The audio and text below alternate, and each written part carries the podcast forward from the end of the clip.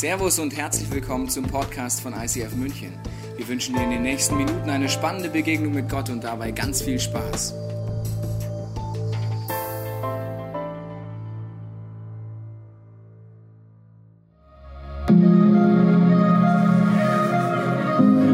Glaubst du, dass es Hoffnung gibt?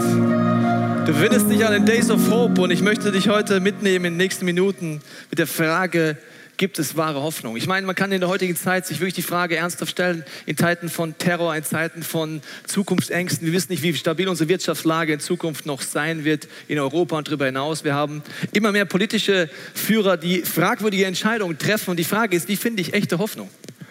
Ich meine, man kann sagen, positives Denken kann ja schon helfen. Und ich sage dir nur eins, du kannst dich jeden Tag vor deinen Spiegel stellen und sagen, hab Mut, es kommt gut. Aber warum sollte es gut kommen? Ich meine, du hast dein Leben nicht im Griff, du hast eigentlich gar nichts im Griff und positives Denken allein reicht nicht. Deswegen ist die Frage, wie komme ich an einen Punkt, dass meine Hoffnung ein festes Fundament hat? Ich möchte uns heute in den nächsten Minuten mitnehmen, inwiefern wir mit Gottes Hilfe ein Fundament finden können, das wahre Hoffnung in deinem Leben erzeugen kann. Vielleicht sagst du heute, ja, das kann ich mir nicht vorstellen. Vielleicht hast du auch eine spezielle Form von Kirchengeschichte oder Gottesbild, wo du sagst, wie soll Gott mir Hoffnung geben, die wirklich Bestand hält und mir wirklich in unruhigen Zeiten Halt gibt. Ich glaube, dass manchmal uns ein Bild hilft oder eine Metapher und manche Dinge, die wir unsere Kindheit faszinierend entdecken, vergessen wir manchmal, wenn wir erwachsen sind. Deswegen möchte ich mit dir in dieses Bild kurz einsteigen. Wir haben alle gemeinsam, dass wir irgendwann in unserer Kindheit an den Punkt gekommen sind, wo wir neue Entdeckungen machen. Wie vielleicht folgenden. Irgendwann stehst du in deinem Zimmer und merkst, dass es den Schatten gibt. Ich weiß nicht, wann es das erste Mal dir der Schatten aufgefallen ist. Vielleicht ist Licht reingefallen, vielleicht sogar von oben nach unten, ein kleiner Schatten ist entstanden oder eher von der Seite, du hast er lang gezogen, bis am Ende von deinem Zimmer gereicht hat. Irgendwann kommst du auf die Idee zu sagen, ich könnte mich ja vielleicht mal umdrehen. Hey, das bin ja ich. Aber eben auch nicht wirklich. Das ist mein Schatten und hier bin ich. Ich weiß, dass wir große Unterschiede haben. Ich würde nie auf die Idee kommen, dass wir identisch sind. Mein Schatten kann Dinge, die ich nicht kann und ich kann Dinge, die mein Schatten nicht kann. Zum Beispiel kann mein Schatten riesengroß werden. Er kann eine Hauswand hochwachsen, das könnte ich nie. Er kann aber auch über Ecken und Kanten sich entfalten, was mir unmöglich ist. Er kann auch Form annehmen, das ist mir vollkommen bewusst, das hat mit mir nichts zu tun. Das ist mir vollkommen klar, der Schatten und ich sind unterschiedlich. Manchmal frage ich mich, ob es uns mit Gott nicht genauso geht wie mit diesen Schatten. Wir sehen Ausschnitte, wir haben vielleicht Erlebnisse mit gläubigen Menschen, mit Kirche, haben Dinge mit Gott ausprobiert und diese kleinen Schnipsel bauen wir zusammen zu unserem Gottesbild und merken, naja, also ich weiß auch nicht, ist Gott so, ist er nicht so? Und dieser Schatten hält uns vielleicht eher zurück. Wenn du das erste Mal die Bibel aufschlägst, merkst du, es gibt ein altes Testament, ein neues Testament und es scheint manchmal so, dass der Gott des Alten Testaments der moralisierende Gott ist, mit der strafenden Feuer- und Schwefelstrategie. Und im zweiten Teil der Bibel schickt er seinen Sohn Jesus, der für uns stirbt, aus Liebe. Man fragt sich, hat Gott irgendwo zwischendurch eine Identitätskrise bekommen und hat sein Wesen verändert? Manche Geschichten kennst du vielleicht aus der Bibel schon aus deiner frühen Kindheit, wie zum Beispiel von der Arche Noah. Gott hat die ganze Menschheit vernichtet bis auf eine Familie. Man fragt sich, kann ich so einem Gott vertrauen?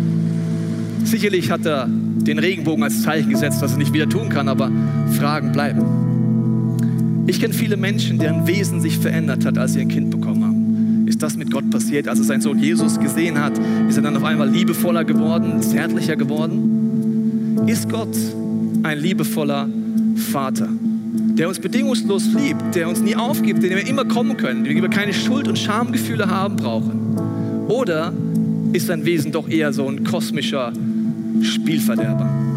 Der nur darauf wartet, dass ich versage, der immer moralischen Zeigefinger auf mich zeigt und wenn ich am Boden liege, dann drückt er mir noch mal so richtig einen rein. Ich glaube manchmal, wenn wir Gott nachdenken, ist vielleicht gar nicht die Bibel unser größtes Problem. Vielleicht ist es eher so, dass du gläubige, religiöse Menschen triffst. Und manche von sogenannten engagierten Christen erzeugen ein Bild, dass man denkt, dass Gott mit ganzen Personengruppen ein Problem hat, sie verabscheut, sie sogar hasst. Und wenn ich dieses Verhalten angucke, denke ich mir, wenn das Bodenpersonal so drauf ist, weiß ich nicht, ob ich dem Chef was zu tun haben möchte. Die Frage ist also, wenn ich wieder darüber nachdenke, wie passt es da zusammen, dass Gott seinen Sohn Jesus auf diese Erde schickt? Wie soll das damit zusammenpassen, dass er am Kreuz stirbt? Das würde ich niemals tun für Menschen, die ich hasse, die ich ablehne, die ich ausgrenze oder verabscheue. Das kann doch nicht zusammenpassen. Aber wie kann ich jetzt Antworten finden? Wie kann ich Licht von Schatten trennen? Wie kann ich herausfinden, was ist Original, was ist Fälschung? Jesus gibt uns einen Tipp. Er sagt von sich selber Folgendes. Er sagt, er ist ein Licht. Dieses Licht, sagt er, kann uns den Weg zeigen zu dem Vater im Himmel, wo er sagt, wenn du diesem Wesen begegnest, wirst du merken, dass ihm nur Licht ist, keine Finsternis. Und Jesus redet davon, dass mit seiner Hilfe diesen Wesen Gottes begegnen können. Die Frage ist also, was mache ich heute mit meiner Kirchengeschichte, die vielleicht nicht gut ist? Was mache ich mit meinem Gottesbild? Was mache ich damit, dass ich vielleicht nur so einen Schatten kenne und das Original nicht? Ich glaube, wir haben nur eine Chance. Die hat mit unserem Herzen zu tun und der Entscheidung, neu hinzuhören. Wenn ich neu hinhöre, kann ich Gott die Chance geben, mir zu zeigen, was sein Wesen wirklich ist. Und dazu möchte ich heute einladen. Ich möchte gleich beten, dass wir Gott die Chance geben, uns zu zeigen, wo wir eher eine Fälschung glauben, nicht das Original. Egal, ob du dich heute als gläubig bezeichnest oder nicht. Wir alle, sagt Jesus, haben ein Gottesbild, das begrenzt ist. Und deswegen möchte ich am Anfang beten, dass dieser Ostersonntag dazu dient, dass du neue Aspekte von Gottes Wesen kennenlernst. Wenn du magst, kannst du deinem Herzen mitbeten. Jesus, ich danke dir für diesen Tag heute. Ich danke dir, dass du heute zu mir reden willst. Ich bete, dass du mir zeigst, wo ich nur so Schatten von dir kenne. Wo ich Interpretationen oder Rückschlüsse geschlossen habe von diesem Schatten, den ich kenne, zu deinem Wesen. Und zeig dir mir heute die Unterschiede. Genau wie mein Schatten mit mir nichts zu tun hat am Ende vom Tag, haben vielleicht meine Bilder mit der Realität nichts zu tun. Ich bete, rede heute zu mir, Jesus, zum ersten Mal oder wieder neu. Amen. Ich möchte dich mitnehmen, die nächsten Minuten in die Ostergeschichte einzutauchen. Und ich weiß nicht, wie gut du sie kennst. Du weißt definitiv, dass du in Deutschland dankbar bist, dass wir viele Feiertage haben. Ist noch jemand dankbar, dass wir viele Feiertage haben? In Bayern hast du übrigens am meisten Feiertage. Wenn du nicht in Bayern wohnst und dich gemeldet hast vorhin, weil du von anders kommst, zieh nach Bayern. Wir haben die meisten Feiertage, weil wir nehmen die katholischen und die evangelischen zusammen. Wir machen sogar Feiertage, die es gar nicht gab. Wir nehmen alles zusammen. Aber gut, aber es gibt viele Feiertage und die Frage ist, was an Ostern wirklich passiert ist. Und ich glaube, dass diese drei Tage von Karfreitag bis Ostersonntag Tage sind, die dein und meinem Leben sich immer wieder wiederholen. Und zwar der Karfreitag steht für mich der Tag der Schmerzen, wo Jesus am Kreuz stirbt. Und die Frage ist, was mache ich, wenn ich Schmerzen habe in meinem Leben, körperlich, seelisch, geistlich? Wie kann ich dort durchkommen? Und Jesus zeigt uns einen Weg, den ich dir heute zeigen will, wenn du durch Schmerzen durchgehen musst. Der Samstag ist ein Tag, wo die Jünger damals komplett verwirrt waren, weil sie Gott nicht mehr verstanden haben. Vielleicht kennst du so Momente, wo du einfach nicht mehr verstehst, was macht Gott eigentlich. Du verstehst nicht mehr, was passiert in deinem Leben. Du bist wie verwirrt. Und auch da können wir schauen, wie wir vorwärts gehen können. Und dann kommt der Ostersonntag, Tag der Auferstehung, Tag der Freude.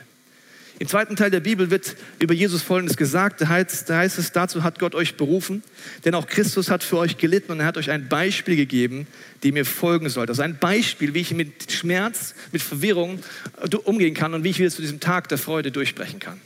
Und ich möchte mit dir einsteigen mit dem Tag der Schmerz, mit Schmerztag der äh, Karfreitag.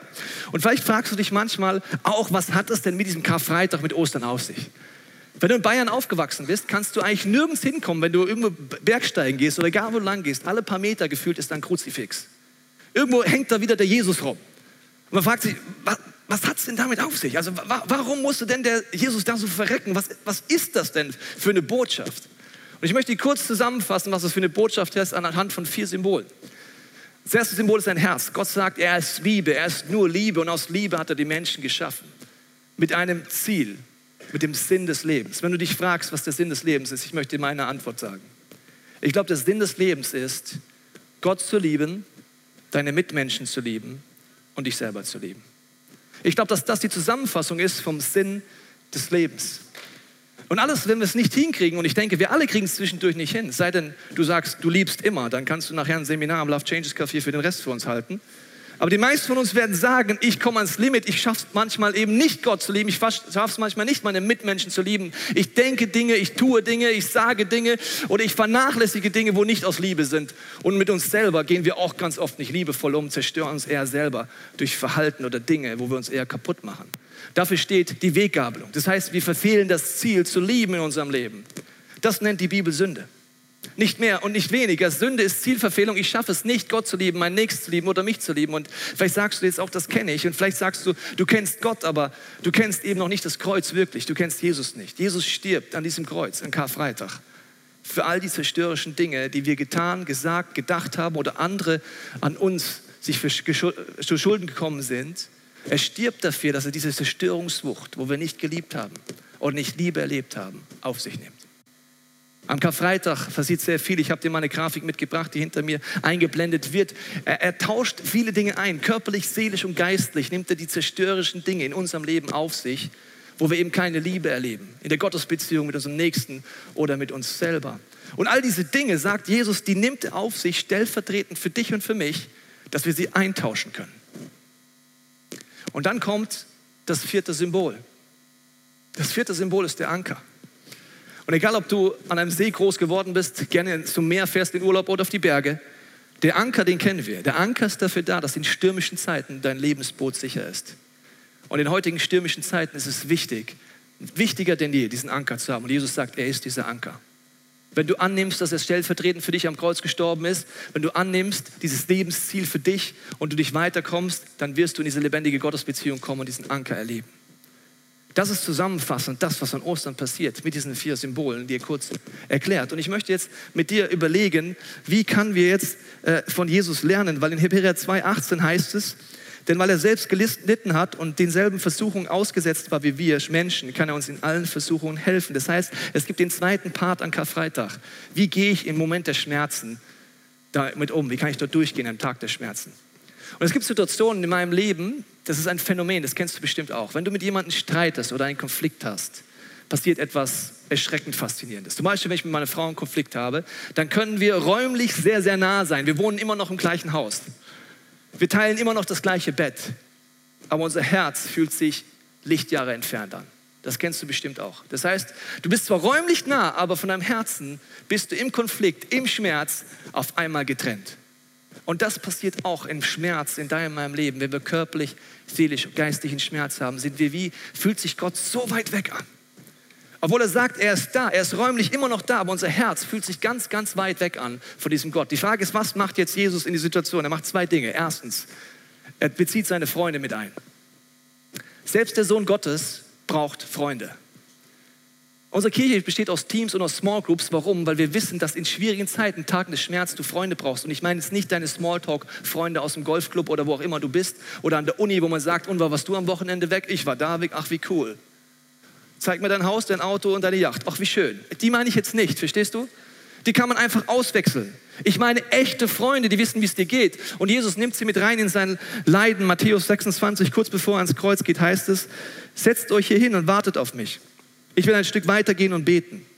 Petrus, Jakobus und Johannes nahm er mit. Tiefe Traurigkeit und Angst überfielen Jesus und er sagte zu ihnen, ich zerbreche beinahe unter der Last, die ich zu tragen habe. Bleibt bei mir und wacht mit mir. Jesus ging ein paar Schritte weiter, warf sich nieder und betete. Mein Vater, wenn es möglich ist, so bewahre mich vor diesem Leiden, aber nicht was ich will, sondern was du willst, soll geschehen. Als Pastor dieser Kirchengemeinde muss ich dir eins sagen. Vielleicht bist du nur Besucher und vielleicht kommst du irgendwann wieder. Ich, dir nur, ich möchte dir sagen, was mein Wunsch für dich ist. Mein Wunsch ist, dass du so eine Gruppe von Freunden hast, die durch dick und dünn mit dir durchgehen. Wenn du Interesse daran hast, können wir dir gerne sagen, warum wir Teams und Small Groups haben, wie man da neue Freunde vielleicht findet, die wirklich ernsthaft an meiner Seite sind im Leid. Aber diese Freunde, wirst du gleich merken in der Geschichte von Jesus, reichen nicht aus. Weil Freunde haben irgendwann keine Kraft mehr im Leid dir beizustehen. Die Freunde von Jesus schlafen ein. Sie versuchen wach zu bleiben, sie versuchen dran zu bleiben, sie versuchen wirklich das Beste, aber irgendwann schlafen sie ein. Deine Freunde werden im Leid irgendwann sinnbildlich einschlafen und nicht mehr die Kraft haben, dir zu helfen. Und deswegen redet Jesus davon, dass du durch ihn eine lebendige Gottesbeziehung haben kannst und direkt zu Gott kommen kannst. Jesus redet Gott mit Papa an. Er sagt Papa und betet jetzt drei sehr heftige Gebete eigentlich. Er sagt, ich weiß, du kannst alles, Vater.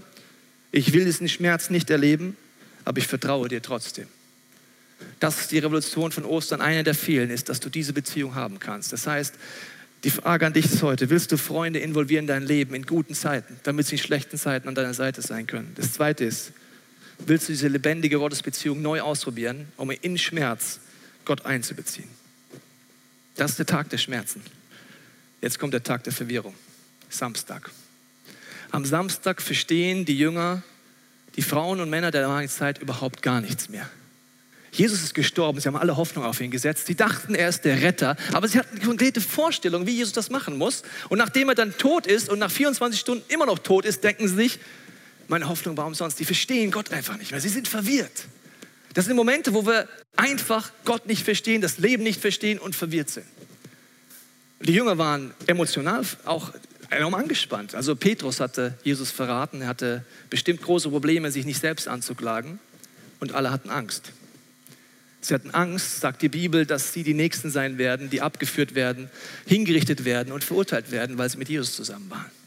Das heißt, in diesem Setting sind sie. Und das ist das Setting, wo wir, wenn wir mit Gott unterwegs sind oder ohne ihn, etwas machen, was total unlogisch ist, aber wir als Reflex komischerweise in uns haben. Ich habe eine Frage an dich.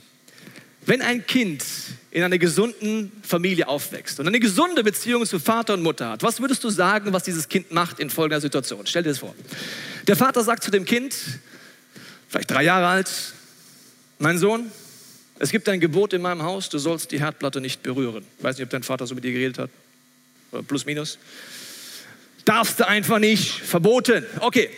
Mit drei Jahren hat man so einen Entdeckermodus und das Kind geht hin und langt auf die Herdplatte. Und jetzt stell dir Folgendes vor, das Kind würde nach Folgendes tun. Es hat unfassbare Schmerzen, die Brandblase entwickelt sich relativ zügig, aber das Kind denkt sich, ich muss leise weinen. Ich gehe lieber mal in mein Zimmer, wenn das der Papa mitbekommt. Und dann versucht das Kind sich selber irgendwie mit drei Jahren zu verarzten mit der Brandblase und wimmert sich und dann geht es zum Abendessen mit der Hand hinter dem Rücken und sagt, ich brauche die Hand nicht, Papa. Also wenn ein Kind das machen muss, machen würde, musst du entweder das Kind in eine Therapie schicken oder die Eltern. Oder beide. Weil ein kleines Kind wird immer im Schmerz, egal ob es dran schuld ist oder nicht, immer in die Arme der Eltern rennen. Immer. Ein Kind käme nie auf die Idee, im Schmerz, in der Verwirrung vor den Eltern wegzurennen. Aber weißt du, was wir machen? Wenn Schmerz ist in unserem Leben, wenn Verwirrung ist, dann rennen wir vor Gott weg.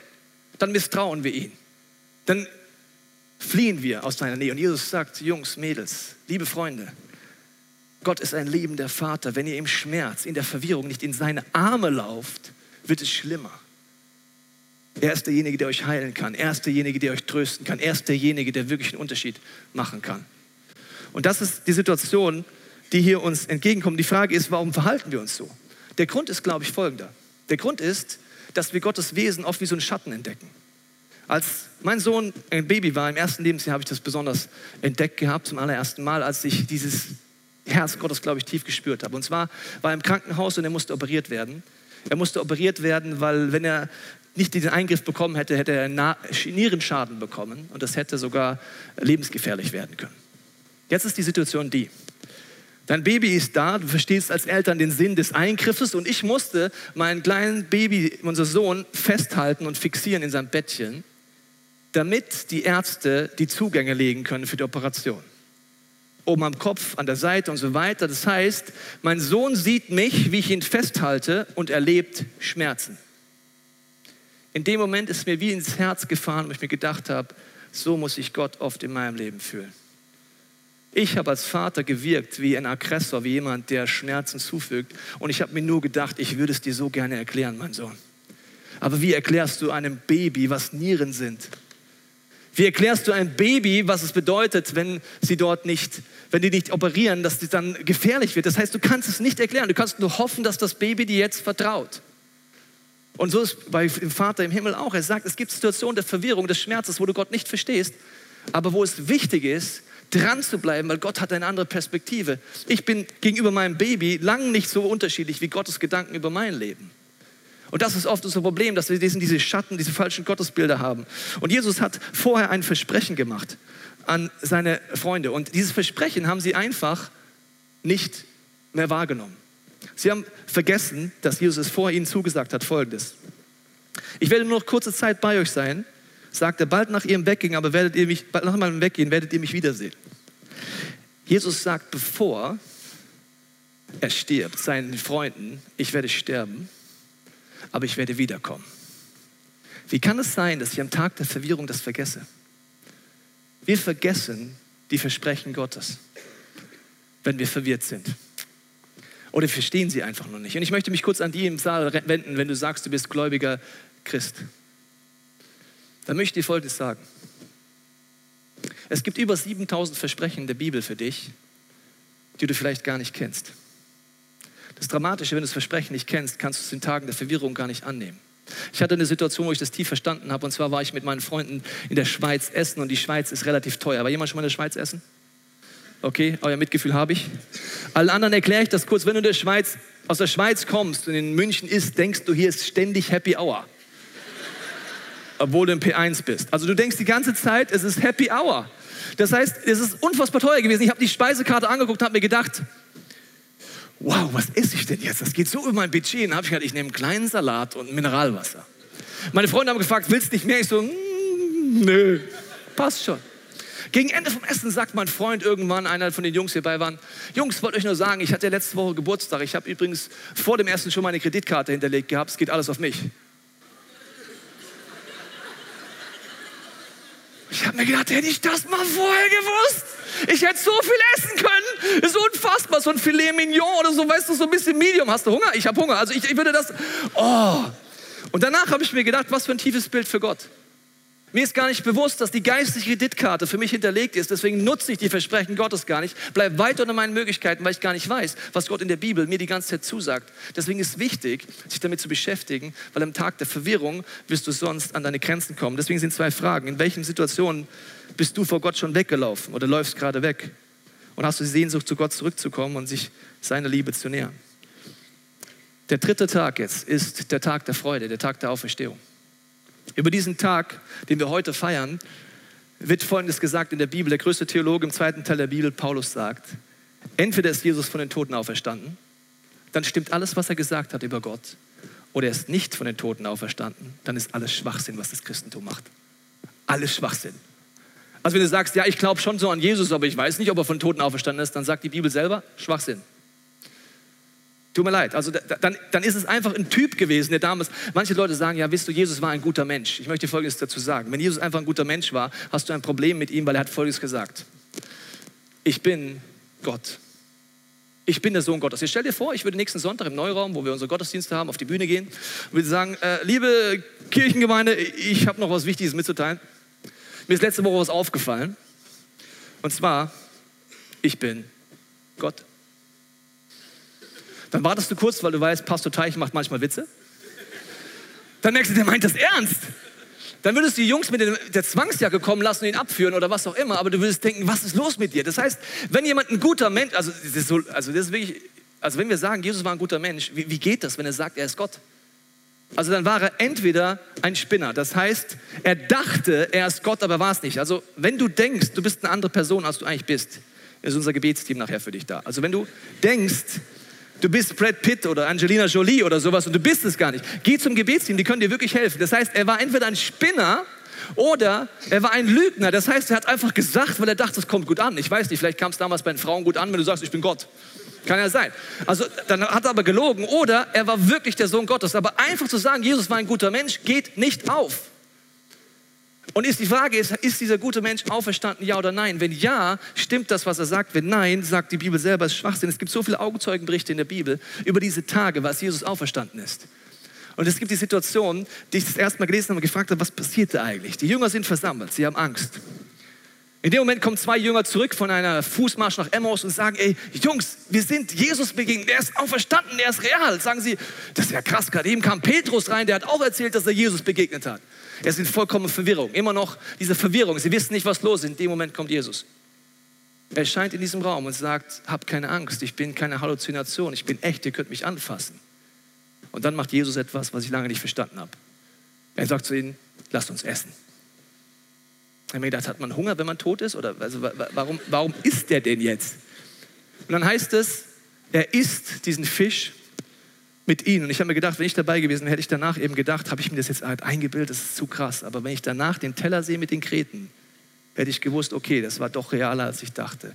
Dieser auferstandene Jesus hat dafür gesorgt, dass sie nicht mehr ängstlich waren, sondern furchtlos. Dieser auferstandene Jesus hat dafür gesorgt, dass Thomas, der Zweifler, bis nach Indien gelaufen ist, was sehr weit war damals, um jedem Menschen diese vier Symbole zu erklären, dass Gott Liebe ist dass wenn wir das Ziel verfehlen, es das Kreuz gibt und dieser Anker Jesus man jetzt in sein Leben einladen kann. Deswegen ist meine Frage an dich. Willst du das Angebot von Jesus annehmen, vielleicht zum ersten Mal, oder willst du dich, willst du etwas Neues eintauschen bei ihm? Ich möchte an diesem Punkt dich mit reinnehmen in ein Beispiel, das ein Freund von mir erzählt hat aus seiner Kindheit, weil dieses Beispiel erinnert mich sehr an das Wesen des Vaters, von dem Jesus redet, was eigentlich Gottes Wesen ist. Lass uns das mal gemeinsam anhören.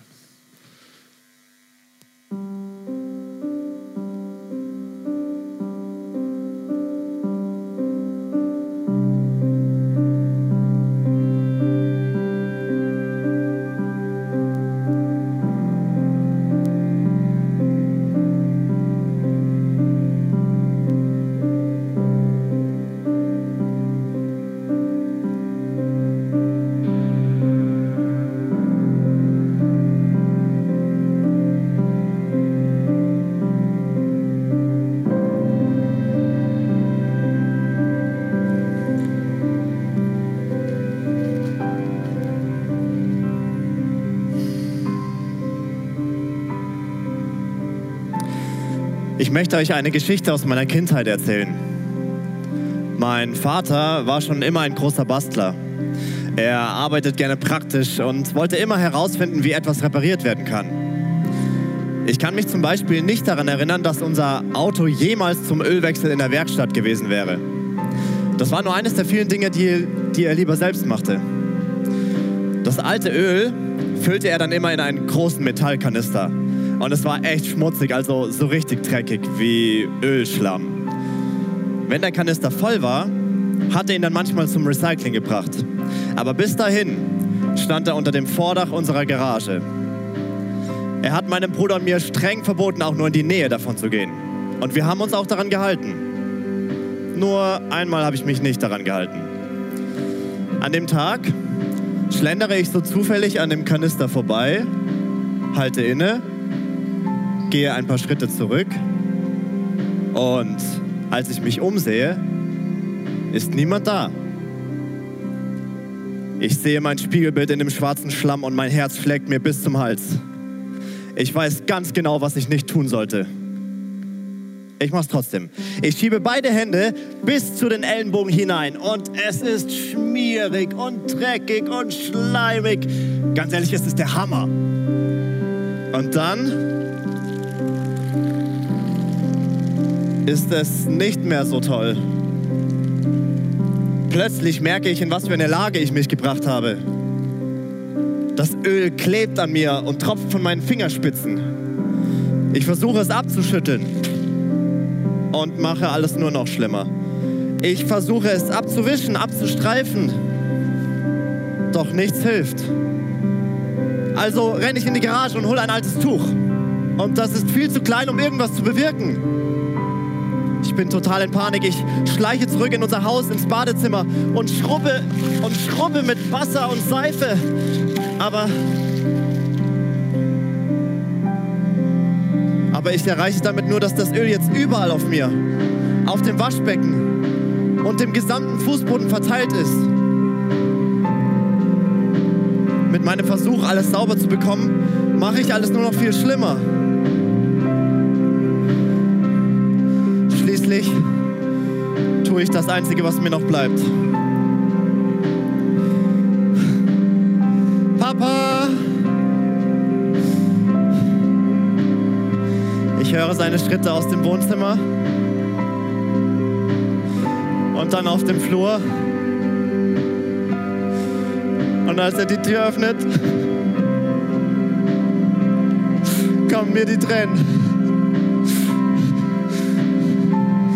Ohne ein Wort nimmt er mich bei der Hand und geht mit mir in die Küche.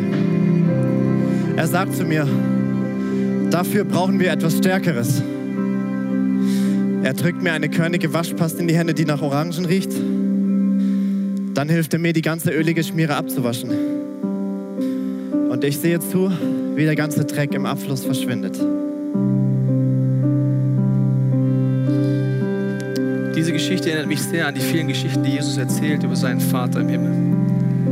Wir haben hier einen jungen Mann, der eine Zielverfehlung hat, der in dem Sinne sich selber einsaut durch seine Entscheidung. Das ist ein tiefes Bild für Sünde. Das heißt, wenn wir anfangen, versuchen zu vertuschen, dass wir oft nicht liebesfähig sind, dass wir uns selber zerstören, andere zerstören, Dinge in unserem Geheimen versuchen zu behalten, dann machen wir es nur schlimmer, wie in diesem Bild.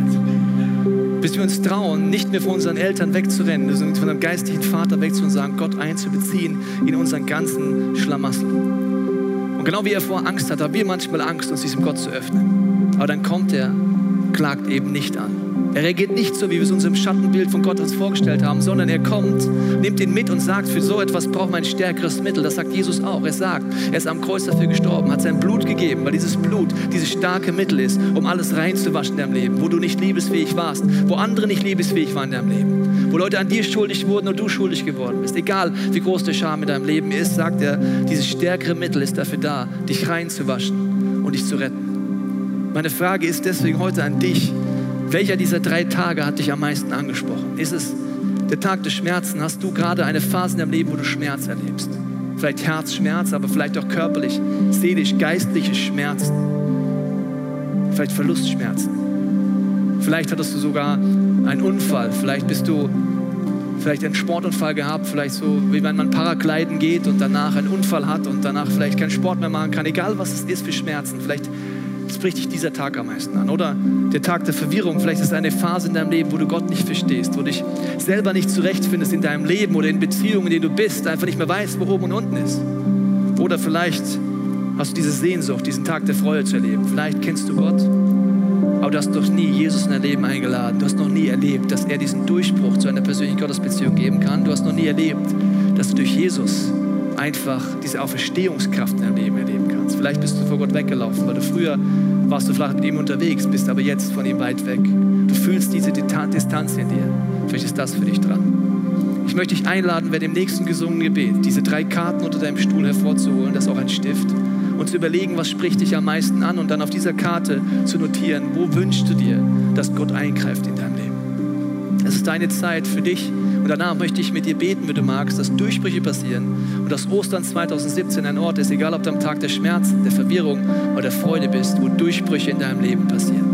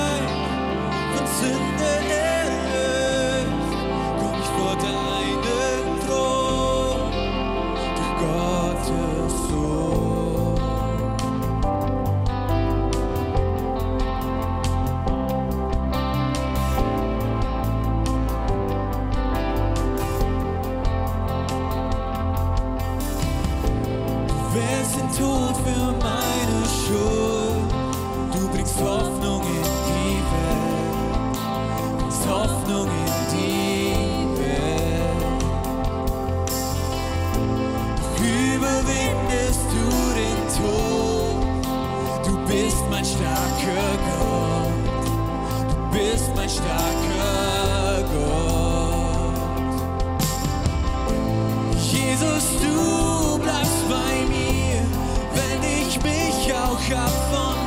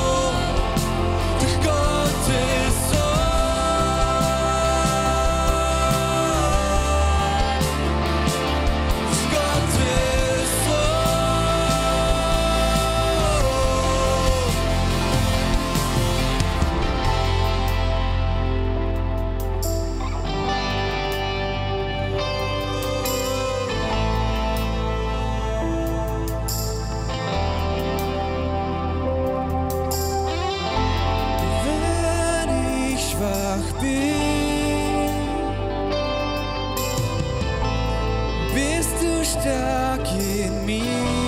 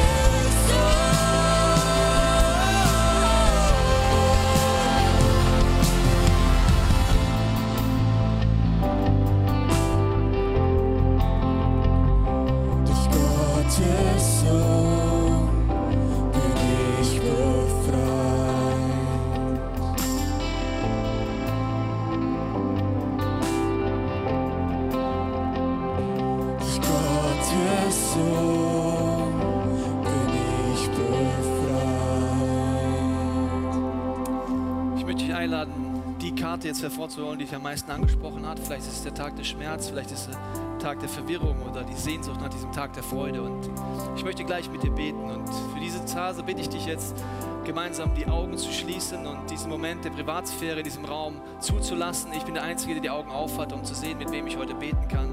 Deswegen lass uns in diesem öffentlichen Raum, diesen Moment der Privatsphäre einnehmen, dass wir die Augen alle schließen. Und ich möchte dich jetzt fragen, ob du den Wunsch hast, an diesem Tag des Schmerzes und dich da befindest, dass Gott eingreift, dann lade ich dich ein, jetzt diese Karte hochzuheben und zu sagen, Gott, ich wünsche mir ein Eingreifen in meinem Leben, dass ich mit dir beten kann, dass dieser Gott eingreift in deinem Schmerz. Vater, du siehst die Hände, die oben sind. Du siehst die Menschen, die Sehnsucht haben, in ihrem Schmerz dir zu begegnen. Und ich lade dich ein, in deinem Herzen mitzubeten, zu sagen, Jesus, ich lade dich ein in meinen Schmerz. Ich lade dich ein in mein Herz. Ich lade dich ein in den Schmerz, körperlich, seelisch, geistlich, durch den ich durchgehe. Heiliger Geist, gib mir Hoffnung. Du hast versprochen, dass du mich tröstest im Leid. Ich segne dich jetzt mit dem Heiligen Geist, dass er dich tröstet, dass er dir die Gegenwart von deinem Vater im Himmel neu zeigt. Aber ich bete jetzt auch um Heilung. Ich bete um Heilung in deinem Herzen, in deinem Körper, in Seele und Geist. Ich bete, dass diese Kraft von Jesus jetzt kommt in dein Leben, mitten in deinem Leid, du ihm begegnest und dass die nächsten Minuten etwas sind, wo Gott dir auf eine Art begegnet, wie du es bis jetzt nicht gekannt hast. Wenn du gerade dich verwirrt fühlst, am Tag der Verwirrung dich befindest, dann lade ich dich ein, jetzt diese Karte hochzuheben. Wenn du die Sehnsucht hast nach Orientierung in deinem Leben, wenn du die Sehnsucht hast, dass Gott eingreift. Ich lade dich ein, deinem Herzen mitzubeten und zu sagen, Heiliger Geist, komm in mein Leben. Du bist der Geist der Wahrheit. Du kannst mir Orientierung geben. Du weißt, wie verloren ich mich gerade fühle in diesem Bereich. Und ich danke dir, Heiliger Geist, dass du mich jetzt holst. Ich danke dir, Jesus, dass du gesagt hast, dass du ein Licht bist für meinen Weg. Und ich zünde dieses Licht von Jesus Christus jetzt an in der Dunkelheit deiner Seele, in der Dunkelheit deiner Verwirrung, dass du jetzt diesem Jesus neu begegnest und dass er dich an die Hand nimmt. Er klopft jetzt an dein Herz und zeigt dir, dass du ihm vertrauen kannst. Du kannst dein Herz öffnen und sagen, führ du mich raus. Und er verspricht dir, auch wenn du durch dunkle Täler gehen musst, wird er dir zeigen, Schritt für Schritt, wie du rauskommst. Und ich segne dich mit Glauben durchzuhalten, bis du aus diesem Tal rausgekommen bist. Und ich möchte dich jetzt einladen, wenn du sagst, du hast diesen Wunsch, diesen Jesus in deinem Leben zu haben. Vielleicht hast du es noch nie gebetet, vielleicht bist du vorhin weggelaufen, vielleicht brauchst du diese Auferstehungskraft neu in deinem Leben. Dann lade ich dich ein, diese Karte hochzuheben, als Zeichen zu sagen, dass du Gebet möchtest heute und diese Entscheidung treffen möchtest. Ich lade dich ein, in deinem Herzen mitzubeten, zu sagen, Jesus, ich lade dich in mein Leben jetzt nochmal ganz neu ein. Ich nehme das neu an, dass du für mich am Kreuz gestorben bist. Ich nehme das an, dass du für meine Liebesunfähigkeit gestorben bist, wo ich an meine Grenzen komme, mit Menschen, mit dir, mit mir selber, aber auch wo Menschen an mir schuldig geworden sind. Empfange ich jetzt deine Auferstehungskraft an diesen Ostern 2017. Ich entscheide mich, mein Leben dir zu geben. Gott, es reicht mir nicht, eine Gottesbeziehung zu haben. Ich möchte eine persönliche Gottesbeziehung haben. Und ich segne dich jetzt mit der Gewissheit, dass Gott dein Gebet hört, dass diese Auferstehungskraft wirkt. Ich segne dich mit der Kraft von Ostern die Todes lebendig macht und damit auch dein Leben zu neuen Leben erwecken wird. Vater, ich danke dir, dass diese nächsten Minuten etwas sind, wenn wir weiter gesungene Bete singen, dass wir unser Herz weiter öffnen können.